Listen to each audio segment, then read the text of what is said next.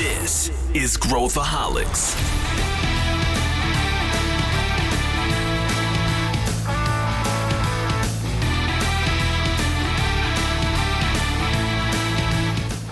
Olá pessoal, aqui é Pedro Van Gertner, sou CEO da ACE e esse é Growthaholics, o podcast para quem adora inovação e empreendedorismo.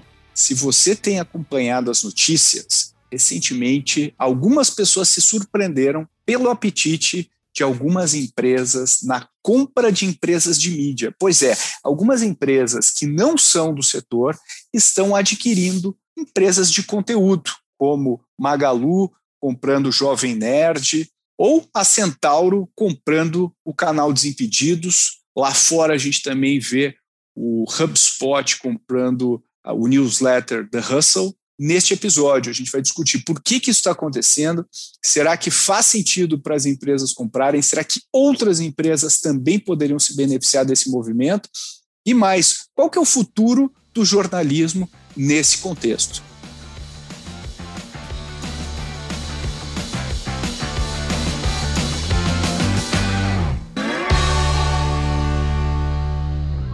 Hoje temos duas pessoas muito divertidas, inteligentes, para a gente falar sobre o tema do conteúdo e por que isso é importante para as empresas. E duas boas-vindas para, novamente, H. Gabriel H, tudo bem? Bem-vindo novamente ao Growthaholics. Tudo ótimo, muito bom estar aqui de novo com, com você, Pedro. E também Felipe Collins, já um veterano com seu cabelo arrepiado, hoje dando os seus insights aqui no nosso episódio. Tudo bem, Felipe? Olá, Pedro. Olá, ouvinte. Você que nos escuta e não nos vê o vídeo, parabéns por não estar vendo meu cabelo nesse exato momento. É uma honra estar de volta neste podcast que eu gosto tanto de gravar. Boa. Hoje a gente vai falar sobre esse tema aí que está intrigando as pessoas, que é por que, que essas empresas de varejo e etc. estão comprando sites de mídia, empresas de mídia, empresas de conteúdo. E para começar aqui a nossa discussão, vamos explicar para os nossos ouvintes o que aconteceu para situar todos que estão aqui sintonizados com a gente. Quem quer, quem quer dar o, o cenário, o pano de fundo aí? É, eu começo aqui para falar das companhias de varejo comprando as empresas de conteúdo, mas antes um breve adendo, você escolheu muito bem os seus co-hosts, os seus convidados deste podcast, porque tanto eu quanto o Gabriel viemos da indústria de jornalismo e da indústria de conteúdo, então agora dentro de business a gente sabe os dois lados da moeda. Então o que nos motivou a trocar mensagens furiosas no Slack e criarmos a pauta deste episódio foi a compra do Jovem Nerd pela Magalu. os produtores de conteúdos creators foram comprados pela grande varejista que poucos meses antes, poucas semanas antes, na verdade, já havia adquirido o Still the Look de canal de moda, né? E também o Canal Tech, também uma companhia de conteúdo para tecnologia.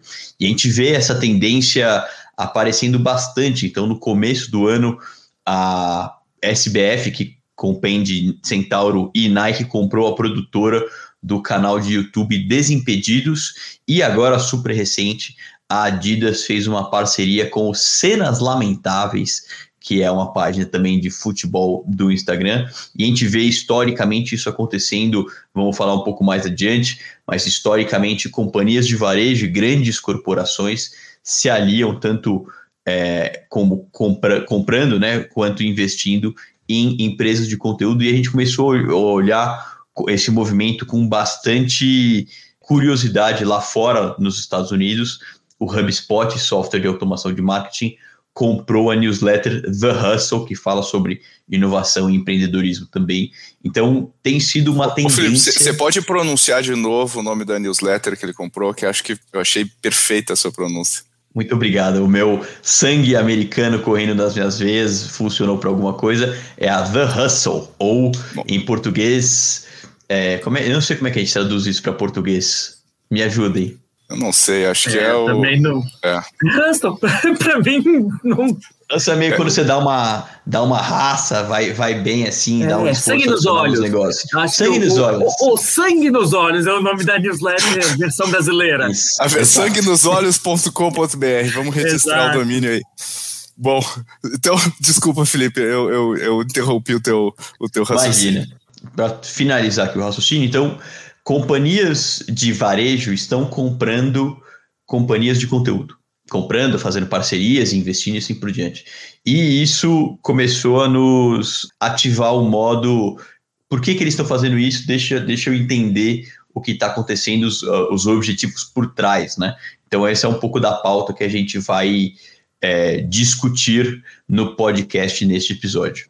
Boa. E agora já passo para o H, que H, dá a explicação do seu ponto de vista, por que, que isso está acontecendo, qual que é o interesse dessas empresas para a gente começar a mergulhar nesse assunto? Bom, eu, eu sou suspeito para falar porque eu sou muito fã de conteúdo. Acho que conteúdo, quando a gente pensa em ah, preciso construir autoridade, preciso me relacionar mais perto com o meu público, preciso é, criar uma, uma cola ali com o meu público para que o cara confie em mim e me veja como, como autoridade. Conteúdo é é o caminho, não é um dos caminhos, é, é o caminho. Eu, eu acredito muito nisso. E aí, quando você olha, por exemplo, pegar o caso do, do Magalu aqui, pegar o caso do, do Jovem Nerd. O Jovem Nerd ele não é só um, um creator ali, é, podcast, site. Ele é muito mais do que isso. O, o Alexandre, que é um dos que é o Jovem Nerd, né, que é, que é um dos protagonistas ali do, do, do site, ele está sempre nas listas dos mais influentes entre os jovens brasileiros. É, ele saiu, acho que ano passado, no ranking dos cinco brasileiros mais influentes entre os jovens.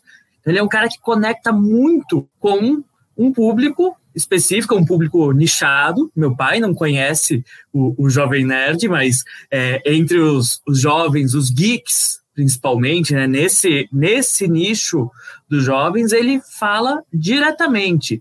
É, é o maior podcast do Brasil, é um dos principais canais de YouTube do Brasil, que fala com um público que movimenta 20 bilhões de reais por ano. Então, eu ter a chance de ter um canal direto com esse cara, né, com 20, eu, eu tenho um canal direto com 20 bilhões de reais por ano, não é não é pouca coisa. A mesma coisa, a mesma lógica, a, a SBF quando compra o Desimpedidos. Os caras do Desimpedidos, eles são, nesse universo de, de esporte, eles são muito referentes, eles são um canal mais do que relevante. E, e, e é um canal direto de conversa. O grande desafio é o que fazer no dia seguinte. Mas acho que a gente pode trazer isso para daqui a pouco.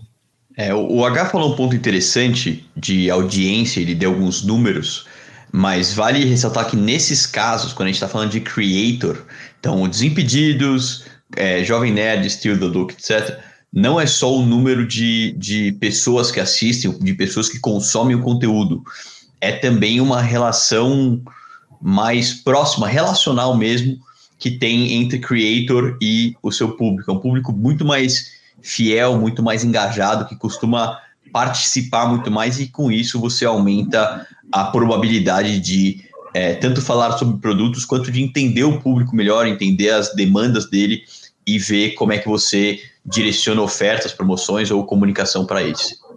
É, e, e, eu acho que tem um, uma lógica diferente quando a gente pensa, por exemplo, no, no movimento do Magalu comprando o Jovem Nerd e no movimento do Magalu comprando o Canaltech. Canaltech é um canal de mídia, um, um site informativo ali mais na lógica tradicional. Né? Então, ali é um espaço grande relevante para o Magalu explorar o Magalu Ads, a, a, as, é, as tentativas ali de de entrar forte nesse mercado de propaganda, que é algo que eles estão fazendo também com outras aquisições. Né? Magalu fez 17 aquisições nos últimos tempos, a gente falou aqui de três, é, então 17% desses 17% é de, de empresas de conteúdo, o que é relevante, o que é um será relevante, mas tem uma lógica também aí de, é, de, de, fortalecer o braço de, de venda de mídia, de, do Magalu Ads, que eles chamam. O Canaltech está mais ligado a isso.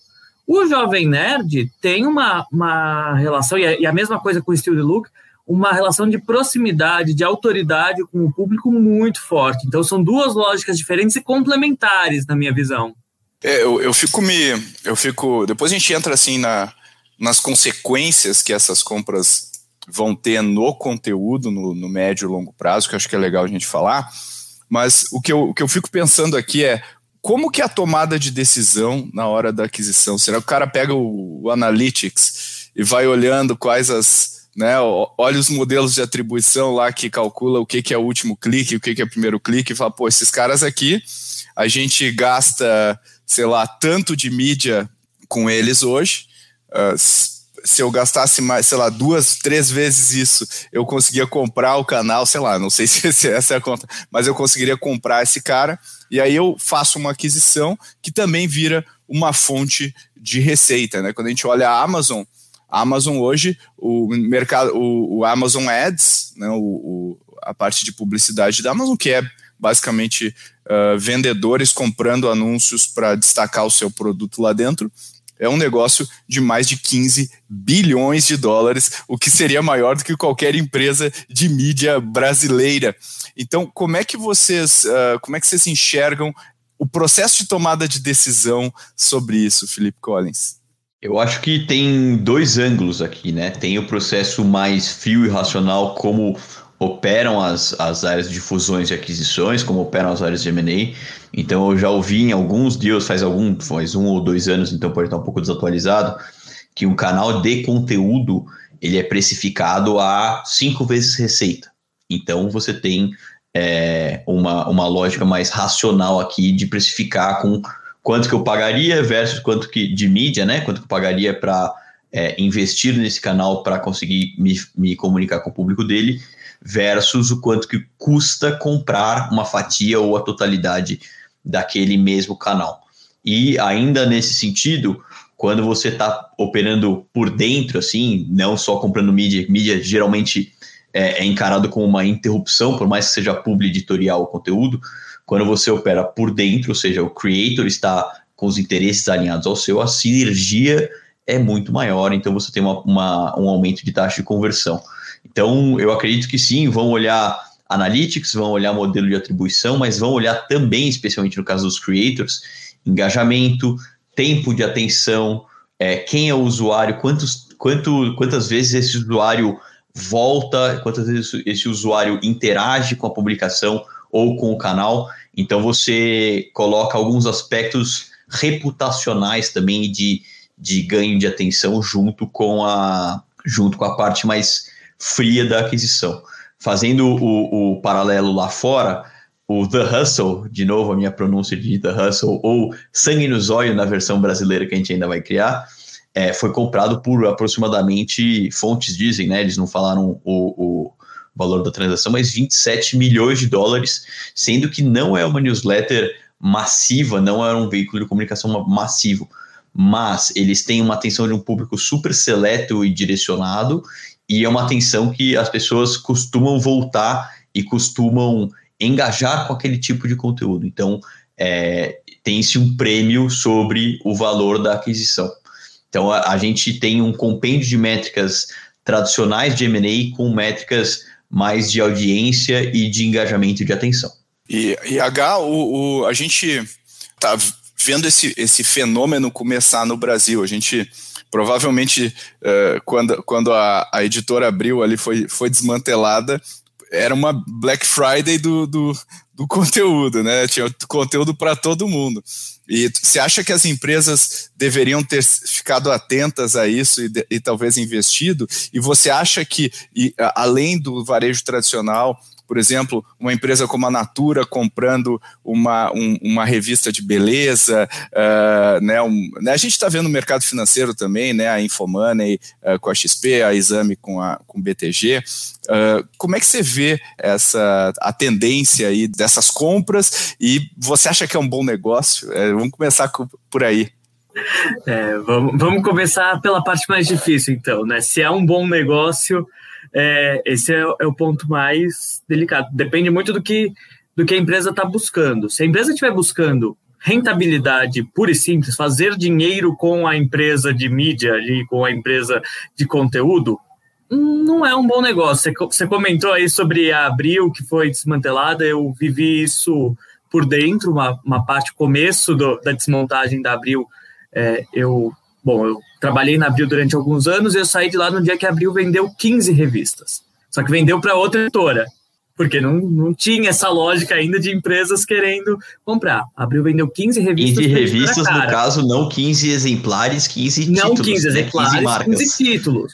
Exatamente. É, a Abril, num dia, Abril vendeu 15, exempla, é, 15 títulos e os títulos que não interessaram ali para a editora Caras, que foram, se eu não me engano, três ou quatro títulos, foram encerrados. É, e aí sobraram ali uns 10, se eu não me engano. Mas é, nesse, nessa lógica do fazer dinheiro com, com conteúdo, com conteúdo jornalístico ali, a gente já tem vários exemplos de que é difícil. Né? As empresas tradicionais elas estão sofrendo, mas aonde entra na lógica, na equação do, da estratégia de negócio, aonde entra ter um jovem nerd, ter um Desimpedidos ou ter um canal tech.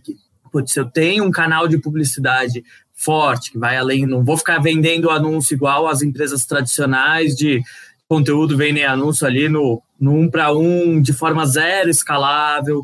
Se eu tenho uma, uma lógica diferente, seja de publicidade, seja de fortalecer o relacionamento, fazer o meu cliente voltar mais vezes, criar um é, quase que o inbound é, 3, 4.0 ali, é, é o inbound no, no, turbo. Em vez de eu ter o meu blog, eu tenho o jovem nerd trabalhando para relacionar com o meu público. É, eu queria expressar minha satisfação com essa discussão, que há 15 anos, 14 anos na verdade, quando eu entrei na faculdade com o Gabriel, a gente tem essa discussão nas mesas de bar por desde sempre, de como é que é o mercado editorial, como é que o mercado de conteúdo se salva. É, e a gente... só, só um adendo para quem está ouvindo aqui, fica o, o disclaimer que eu e o Felipe nós nos conhecemos há 14 anos, nos conhecemos há 14 anos na faculdade de jornalismo, então esse, esse podcast ele já vem sendo gestado há, há algum tempo. Tem um quê de terapêutico aqui para nós essa, essa discussão. É, mas pensando quando uma empresa de conteúdo ela é comprada, tá? Existe forma de vocês monetizar uma empresa de conteúdo, existe forma de você ganhar dinheiro, mas pensando no volume e no, no na grandiosidade que, e no nível de, de dinheiro e taxa de, taxa de atratividade para uma companhia de varejo, é, uma companhia de conteúdo ela faz muito mais sentido se você tem um ecossistema.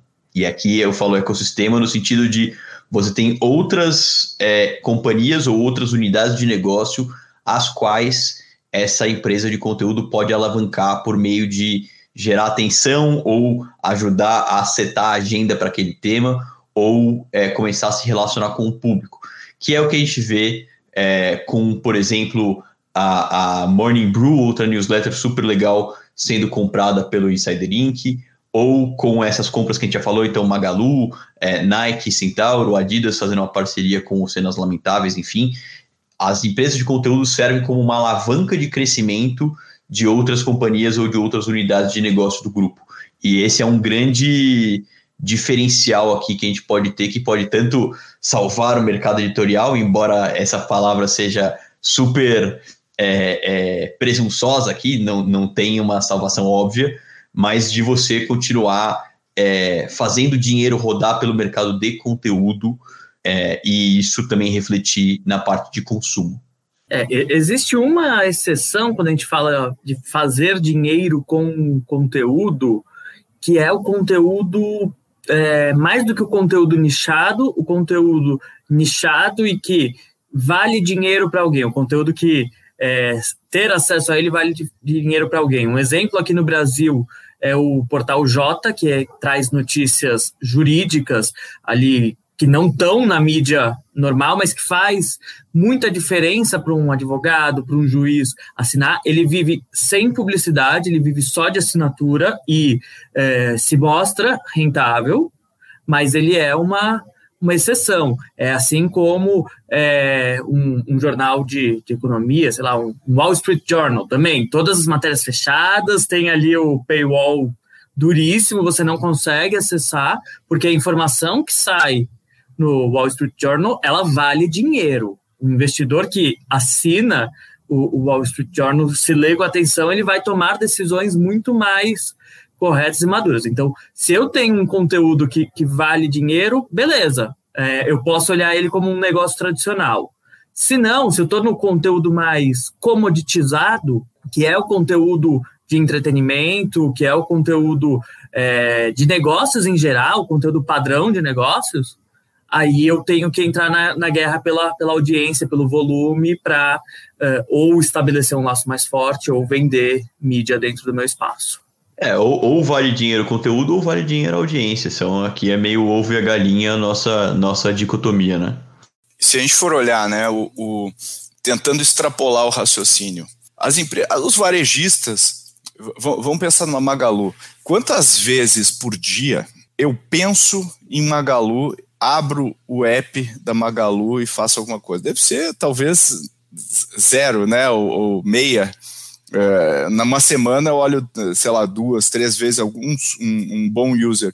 Agora, se eu aumento a minha, a minha imersão na marca com outros touch points, e pensar que é muito árido ser uma empresa puramente transacional, onde uh, ah, vai lá que é mais fácil, vai lá que é mais barato, né, vai lá que tem desconto. E como que eu expando isso? E se a gente for pensar, as empresas que. Quanto valem as empresas que mais têm touch points com os seus clientes. Pensa ah, o Google. O Google a gente usa para buscar, a gente usa para navegar na internet, a gente usa para ver o e-mail, né? Sei lá, várias pessoas. É, o Facebook, a gente usa várias propriedades dele. Então, é, quanto mais eu uso uma empresa, é, e a, até o Facebook e o Google são as novas empresas de mídia. Elas aplicaram um modelo de negócio de mídia num, conte num outro contexto. Então, acho que também tem esse raciocínio de transformar a, a, o conteúdo das empresas num conteúdo melhor, porque tradicionalmente o conteúdo corporativo é muito ruim. Conteúdo corporativo é ruim, é tudo how-to, é, são coisas talvez mais práticas. Porque se eu vou criar um conteúdo de topo de funil, é muito complicado dedicar a equipe, fazer o negócio funcionar muito bem. Então as empresas acabam dedicando assim, ah, qual o melhor celular, qual, né, veja, a gente revisou os.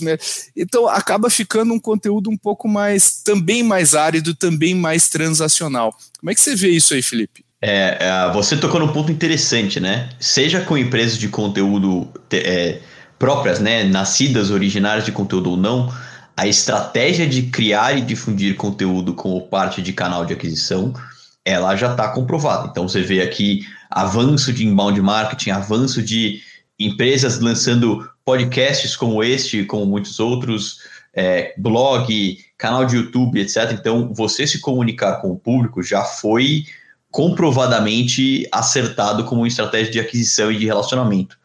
Mas isso traz também, como você bem citou, Pedro, um, um cansaço. Então, pessoas e companhias fazendo por fazer e aí fica meio que de qualquer jeito. E não tem autenticidade, não tem profundidade, assim por diante. E aí, quando você vê uma, uma empresa de conteúdo, ou tanto que companhias que pensam conteúdo como core, quanto empresas nativas de conteúdo, dá para você perceber a diferença. Então, é, isso tem muito a ver também com o que você faz no dia 2 da aquisição, no dia 2 de uma parceria. Se você compra um canal de conteúdo e a partir de agora ele vira um canal de propaganda tua, você está jogando fora o teu ativo, basicamente. Só que se você compra, mantém o creator ou a companhia de mídia independente, criando material legal e você consegue encontrar alavanca, seja em espaço publicitário, seja em espaço patrocinado, seja em espaço orgânico mesmo para você se relacionar com o público, aí você começa a ter bem mais sinergia. Então, comprar para transformar num banner teu não faz sentido. Comprar para manter a empresa é, independente criando e com e, e, na verdade dando mais recursos, na verdade, para ela fazer o que ela faz de melhor, aí sim a gente tem uma estratégia de M&A, uma estratégia de parceria bem sucedida. E, e aí, H, vamos, vamos, vamos pensar no, no dia 2, né? O, o, essas empresas compraram aí o, né, o Jovem Nerd e afins. E aí tem aquele paradoxo, né? Quanto mais eu, que nem o Felipe falou, quanto mais eu quiser monetizar esse, esse canal, mais eu torno esse canal é, inútil, né? Quer dizer, então eu tenho que conseguir manter um conteúdo de alta relevância e, ao mesmo tempo, eu preciso monetizar de alguma maneira. Para uma empresa que compra, eu posso pensar o seguinte: poxa, esse negócio aqui ele vai ser autossustentado, né, com a sua própria receita, então meu gasto é, é, é marginal e, ao mesmo tempo, ele vai gerar mais oportunidades para mim. Então, como é que você vê uma estratégia bem sucedida do dia 2 para frente? Né? E se existe uma tendência da gente destruir valor se a gente não olhar isso com muito carinho? Como é que você vê? É, se, se não fizer de uma forma uh, organizada ali, se não fizer de uma forma. Se, se a empresa que comprou a empresa de conteúdo não entender de conteúdo, não entender o valor do que está comprando, né? Se, se, achar que está comprando só a audiência pela audiência, com o tempo isso vai é, erodindo e, e acaba. É, é, a gente vê alguns casos de empresas que compraram empresas de, de conteúdo e a gente entra no, no site e é um, um, conteúdo, virou um conteúdo extremamente chapa branca. Então, aquela, aquela autoridade que você tinha, aquela é, força de marca que você tinha como empresa de conteúdo, ela vai, o leitor ele volta uma, duas, na terceira vez ele fala, não, isso aqui não, não me entrega é um mais nada. Exato. Isso aqui é um panfleto. Então, é, precisa ter uma, uma estratégia muito bem pensada, uma estratégia muito complementar por trás. Não dá para esperar que eu vou forrar o site só com, com textos.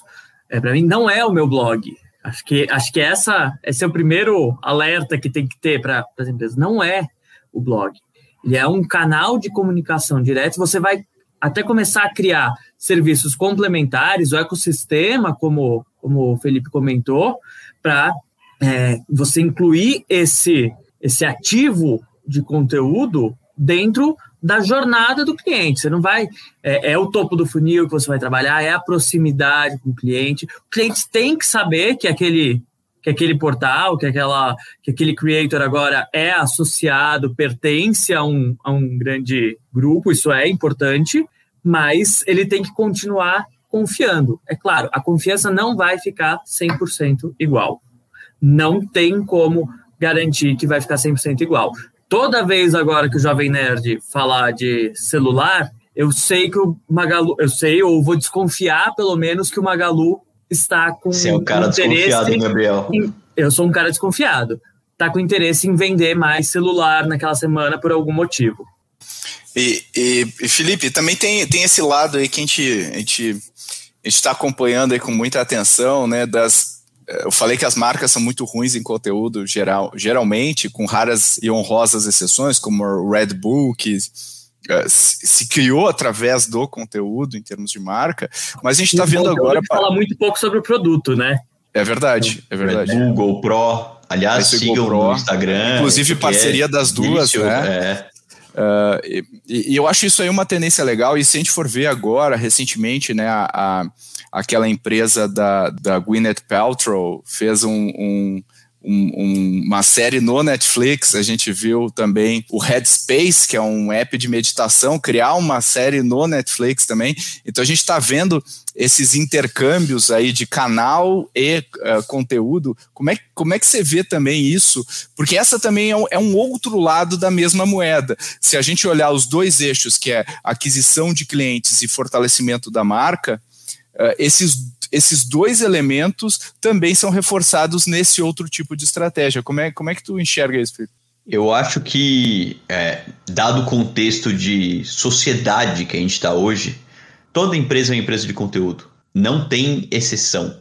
Você faz parafuso, você faz curso, você faz logística e frete, você faz é, inovação, você é uma empresa de conteúdo, seja conteúdo próprio, ou seja, você institucionalmente criando e, e participando, seja conteúdo é, gerado pelo teu usuário, então todo mundo com, com um celular, todo mundo virou emissor de mensagem no Instagram, no TikTok, no LinkedIn Então, conteúdo de employer branding, conteúdo sobre o teu produto. Se você jogar o nome da tua empresa no Google, no YouTube, certamente vai ter alguém usando o produto. Seja um unboxing de brinquedo, como fazem os filhos do Pedro e ganham milhões de dólares com isso, se não fazem ainda deveriam fazer. Não, eles consomem os, os unboxing do, do, do, mundo inteiro, é impressionante. Tem, eu só, quando eu pego meu filho, ele tá lá vendo alguma criança desembrulhando uma coisa caríssima em algum lugar do mundo. Curiosamente, a pessoa que mais ganhou dinheiro no YouTube nos últimos dois anos tem menos de 12 anos de dinheiro de receita. É, então, a, a gente vê tem canal do YouTube que fala com. Eu estava analisando recentemente com os nossos amigos da Randon é, um pouco do ecossistema de logística, que fala sobre logística e frete para o caminhoneiro e tem uma audiência super engajada e específica. Tem canal de, de inovação que nem esse, esse podcast aqui, é um podcast criado por uma companhia específico de inovação, de tecnologia e empreendedorismo, que tem o seu público seleto. Então, é, o que o eu ou que o Pedro postamos no LinkedIn, conteúdo que, seja ligado à corporação ou não, reflete na percepção de employer branding. Então, toda empresa é uma empresa de conteúdo. Resta saber se você vai conscientemente tomar a rédea desse conteúdo, e aí você pode criar pró é, com próprios esforços de equipe de marketing e de, conteúdo, ou se você vai, e, ou né, não são excludentes, se você vai se aliar a creators, se aliar a canais de conteúdo, sejam eles micro-influenciadores, sejam eles é, canais próprios de, de conteúdo, para você é, ajudar a pautar a agenda, ajudar a difundir a sua mensagem. O H tá pipocando na cadeira, para ele tá louco para falar. Acho que não. então, eu, eu acho super interessante essa provocação e, e eu acho que essa, ela vem junto com a total falência do modelo de negócios de mídia tradicional. Quando a gente pega a mídia tradicional, que ganhava dinheiro com anúncios lá atrás, e se a gente for pensar, é um mero acidente o fato da mídia tradicional ganhar dinheiro com anúncios, porque algum dia alguém falou assim, pô, peraí, vamos botar um anúncio aqui no jornal, e isso acabou se tornando uma verdade absoluta através da história, ao longo da história. E a gente viu que não funciona mais, porque o, o, o que leva à tomada de decisão, o que leva à construção da marca, está muito mais uh, relacionado ao, ao que eu faço. Então, aí, aí as empresas de mídia social, né, o Facebook que vende você uh, e, e, o Google que vende o contexto da, do que você quer, acabam sendo muito mais eficazes para os anunciantes e o dinheiro migrou de um para outro. A gente ainda vê é, empresas de mídia mais uh, tradicionais que têm ainda muito alcance, né, tipo os grandes, as grandes uh, emissoras de, de TV e tudo mais, mas a gente sabe que esse modelo também está com os dias contados, não vai, pelo menos não como está uh, configurado hoje, a gente vai ver esse modelo acontecendo. E, e se a gente for, for, for tentar entender né, o, o que está acontecendo na mídia como um todo. Né, o, o, o H falou do, do, do Washington do Washington não, do Wall Street Journal, falou do o New York Times, é um cara que hoje a receita de assinantes dele é maior do que a receita de publicidade uh, da empresa, o que não é bom necessariamente, porque a receita não é muito não é muito grande, tem churn, aí a gente tem que lidar com outros fatores de assinatura que eles sempre lidaram, mas hoje, quando se torna a fonte, a fonte primária de receita, é mais complicado. Então, a minha pergunta, uh, antes da gente ir para o próximo tópico aqui, uh, é o que, que vai acontecer nos próximos anos com esse mercado, H, e qual que é a tua percepção sobre todo esse movimento que eu falei? É, eu acho que a gente tem um, um ciclo, na verdade, né? O, o jornalismo e a publicidade acabaram virando irmãos siameses por acaso, como, como você comentou. E aí, no que o mercado de publicidade sofreu uma disrupção gigantesca, que você conseguiu começar a fazer anúncios de forma muito mais escalável e precisa, o jornalismo sofreu. O jornalismo sofreu, ele perdeu a principal fonte de renda, ele perdeu a qualidade do produto, produto editorial desabou a qualidade, se você for comparar a, o tamanho das redações que eram, é, tudo isso foi, foi se desmanchando, começou a diminuir o público, portanto, por mudança de comportamento e, e, e essa queda de qualidade, ficou ainda menos interessante para o anunciante e vai vai nesse ciclo. É uma bola de neve gigantesca. E, e, eu acho que esse esse modelo da dependência da, da publicidade, ele já está fadado ao fracasso. Eu fico muito preocupado, eu vejo muita iniciativa, muito, muito jornalista que sai de redação e monta ali a, a, sua, a sua newsletter, monta o seu pequeno portal, repetindo o mesmo modelo que já foi fadado ao fracasso. Né?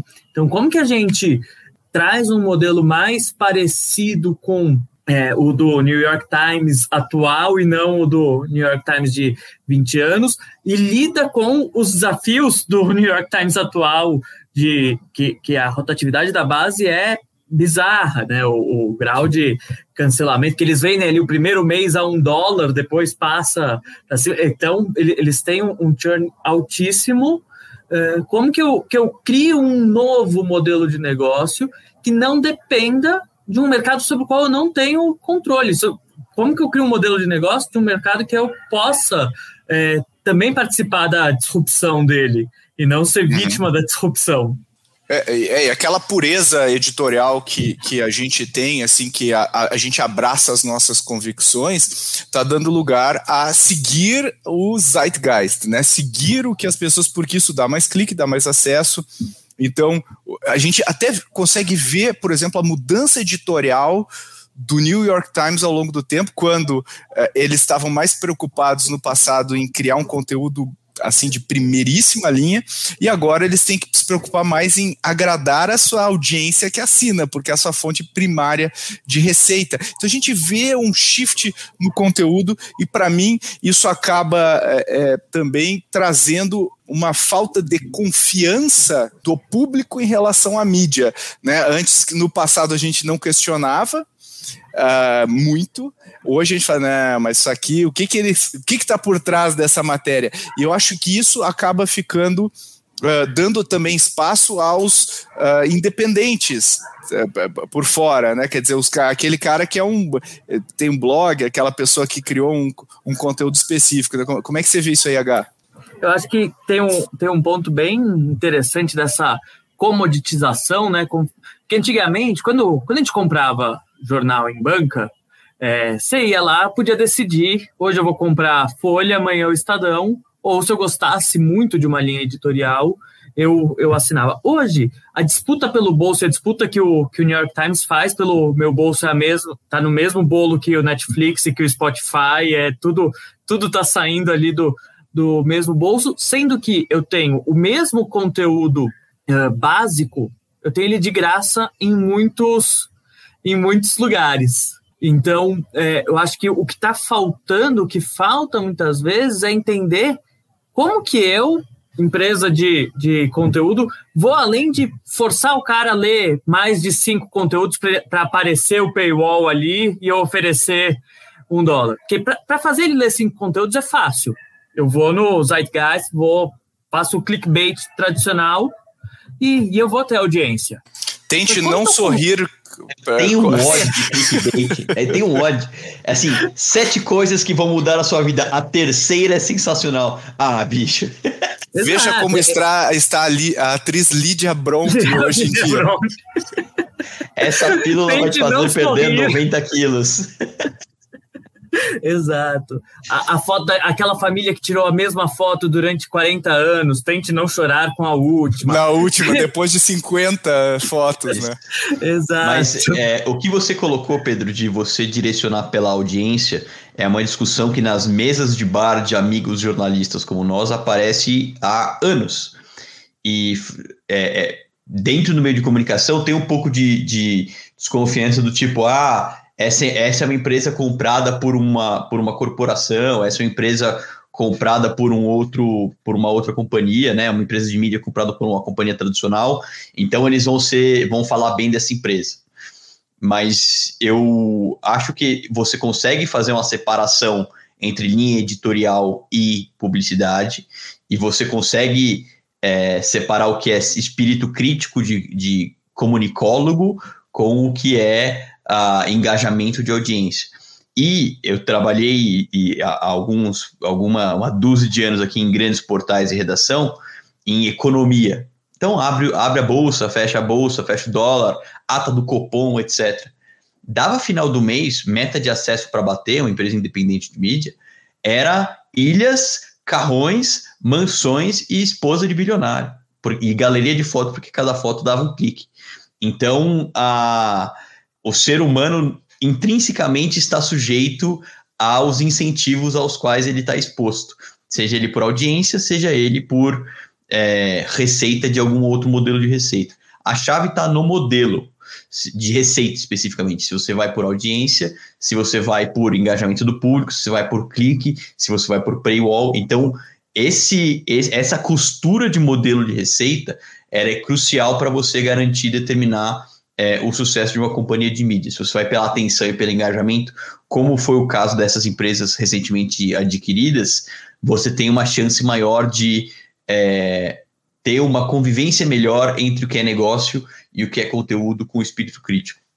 É, e, e, tem um, um, ponto que com esse esvaziamento ali da audi audiência pela audiência, né? Ah, os carrões dos milionários, as ilhas onde eles passam as férias, é, você bate a meta de audiência, mas você não tem aquela, aquela ligação com o, com o leitor, com o usuário, com o cliente, que é o que um jovem nerd, um Desimpedidos, um Cenas Lamentáveis, é, esse, esses creators eles têm.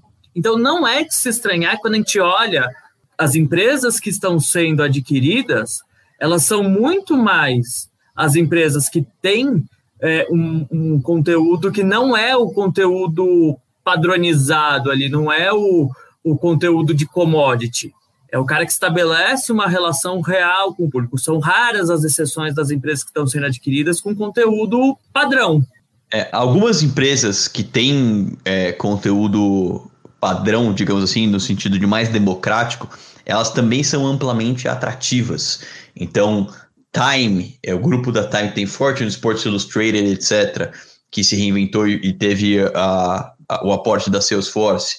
A, a, companhia comprada pela Amazon, pelo Jeff Bezos especificamente, que é o que é o Post.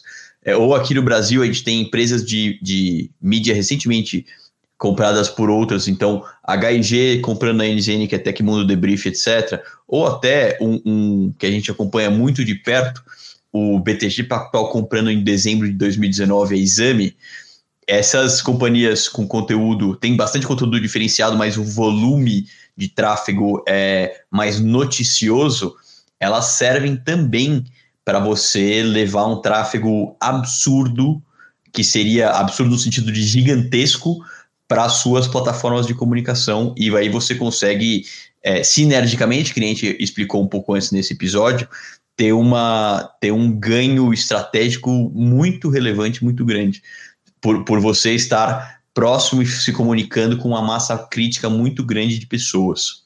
É, mas, mas, tem um, um, ponto adicional, Felipe, que uh, é esses veículos que têm esse volume absurdo de, de leitores e que estão sendo adquiridos, eles construíram essa, essa reputação em geral uh, ao longo de anos, com no, na época em que jornalismo ainda dava algum dinheiro, ali que as empresas de conteúdo ainda é, se beneficiavam da lógica antiga, elas construíram uma reputação. Então, o Washington Post pô, derrubou presidente nos Estados Unidos.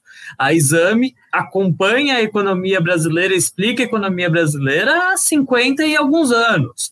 Então, elas construíram isso, isso em cima de alguma coisa. Quando a gente pensa no, no, em quem construiu ali de uma forma menos. tinha audiências brutais, mas de uma forma menos concreta, as próprias empresas de conteúdo foram, ao longo do tempo, encerrando vários desses produtos. O caso clássico, falecido Ego, da, do Grupo Globo, era um site com uma audiência brutal, mas totalmente desconectado do, do cliente, né? Não tinha um... Caetano Veloso estaciona carro no Leblon.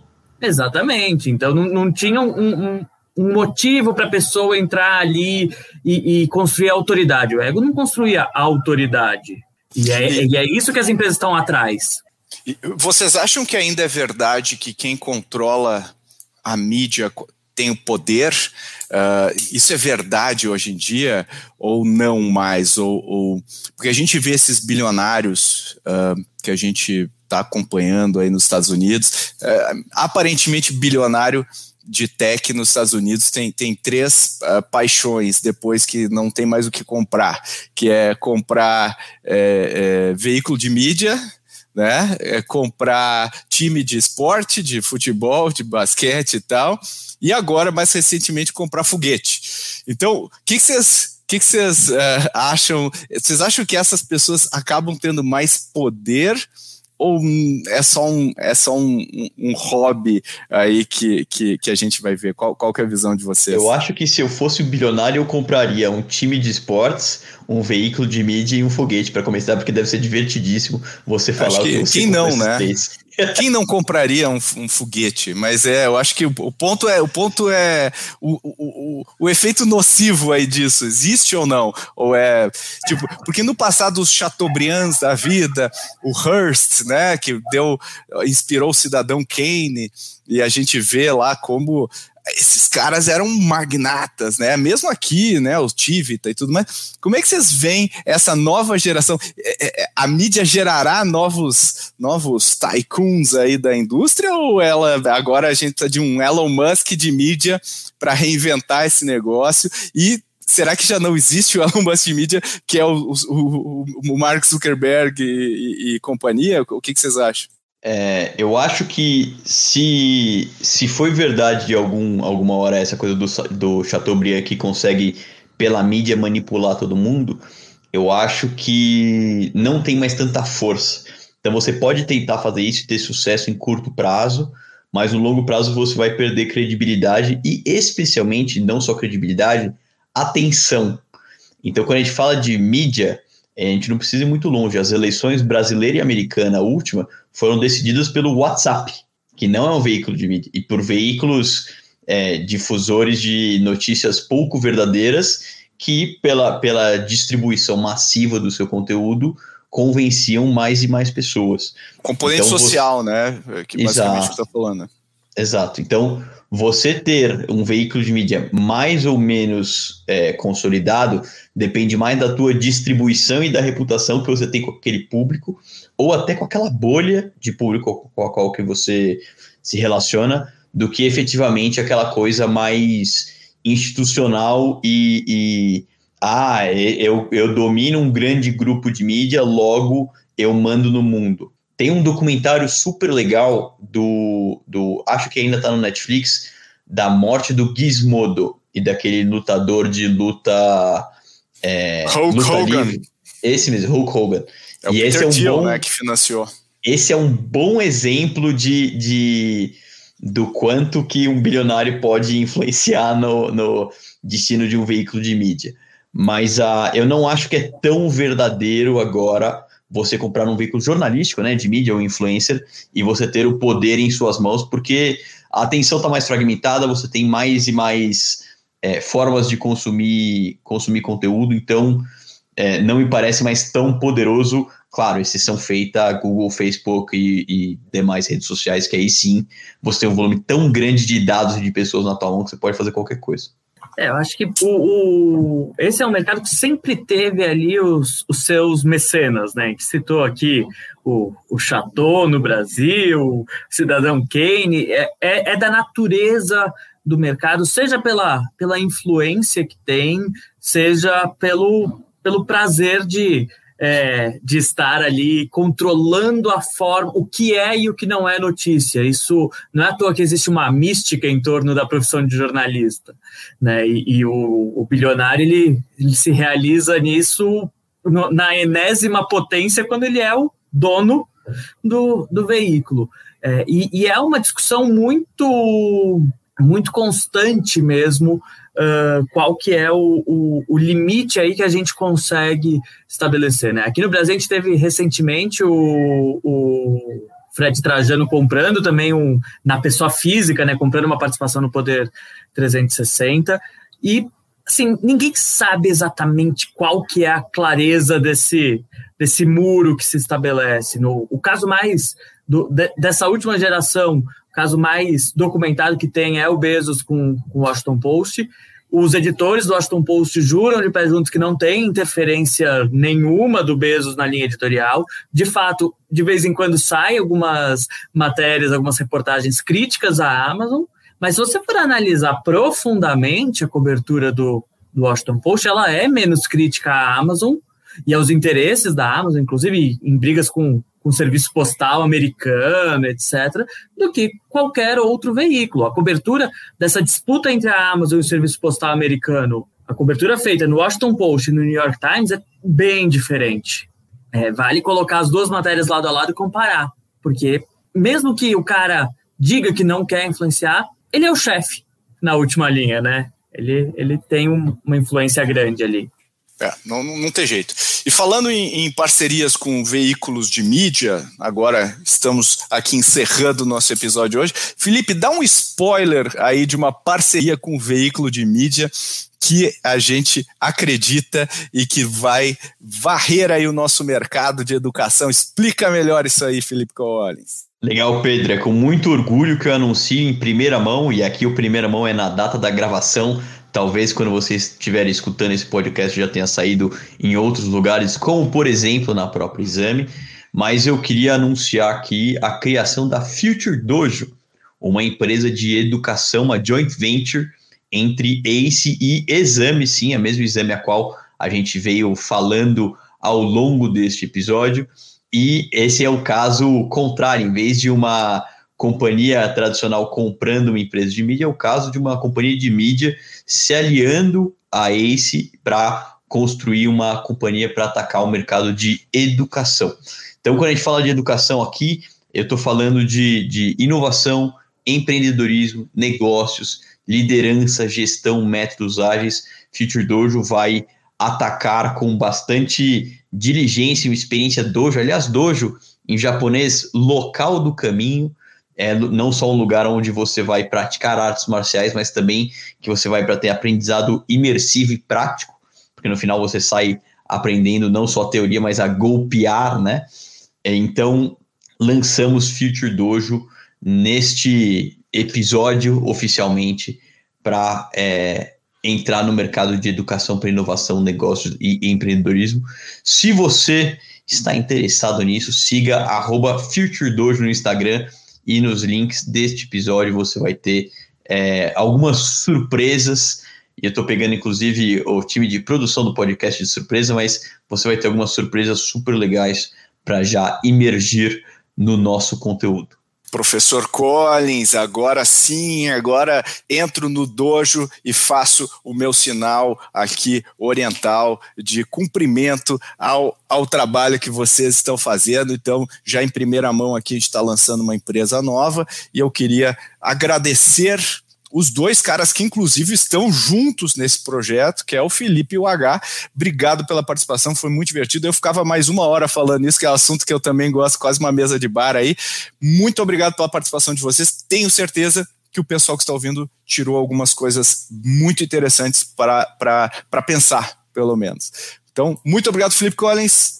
Valeu, Pedro. Você, você protagonizou aqui a discussão que que segue regada a cervejas e petiscos há 15 anos, pelo menos, do futuro do mercado editorial. Então, é, acho que esse episódio vai ter uma grande audiência, porque é uma dor latente aqui para todos nós. E é sempre um prazer inenarrável participar deste podcast.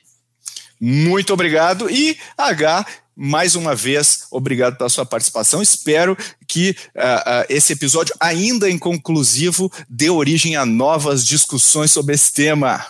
Com certeza ainda teremos pelo menos uns 15 anos de mesa de bar. Inclusive, o Jeff Bezos diz que em 15 anos não teremos mais jornal impresso, então a gente pode acompanhar isso daqui até as próximas mesas de bar nos próximos 15 anos. Foi um prazer estar nesse papo com vocês.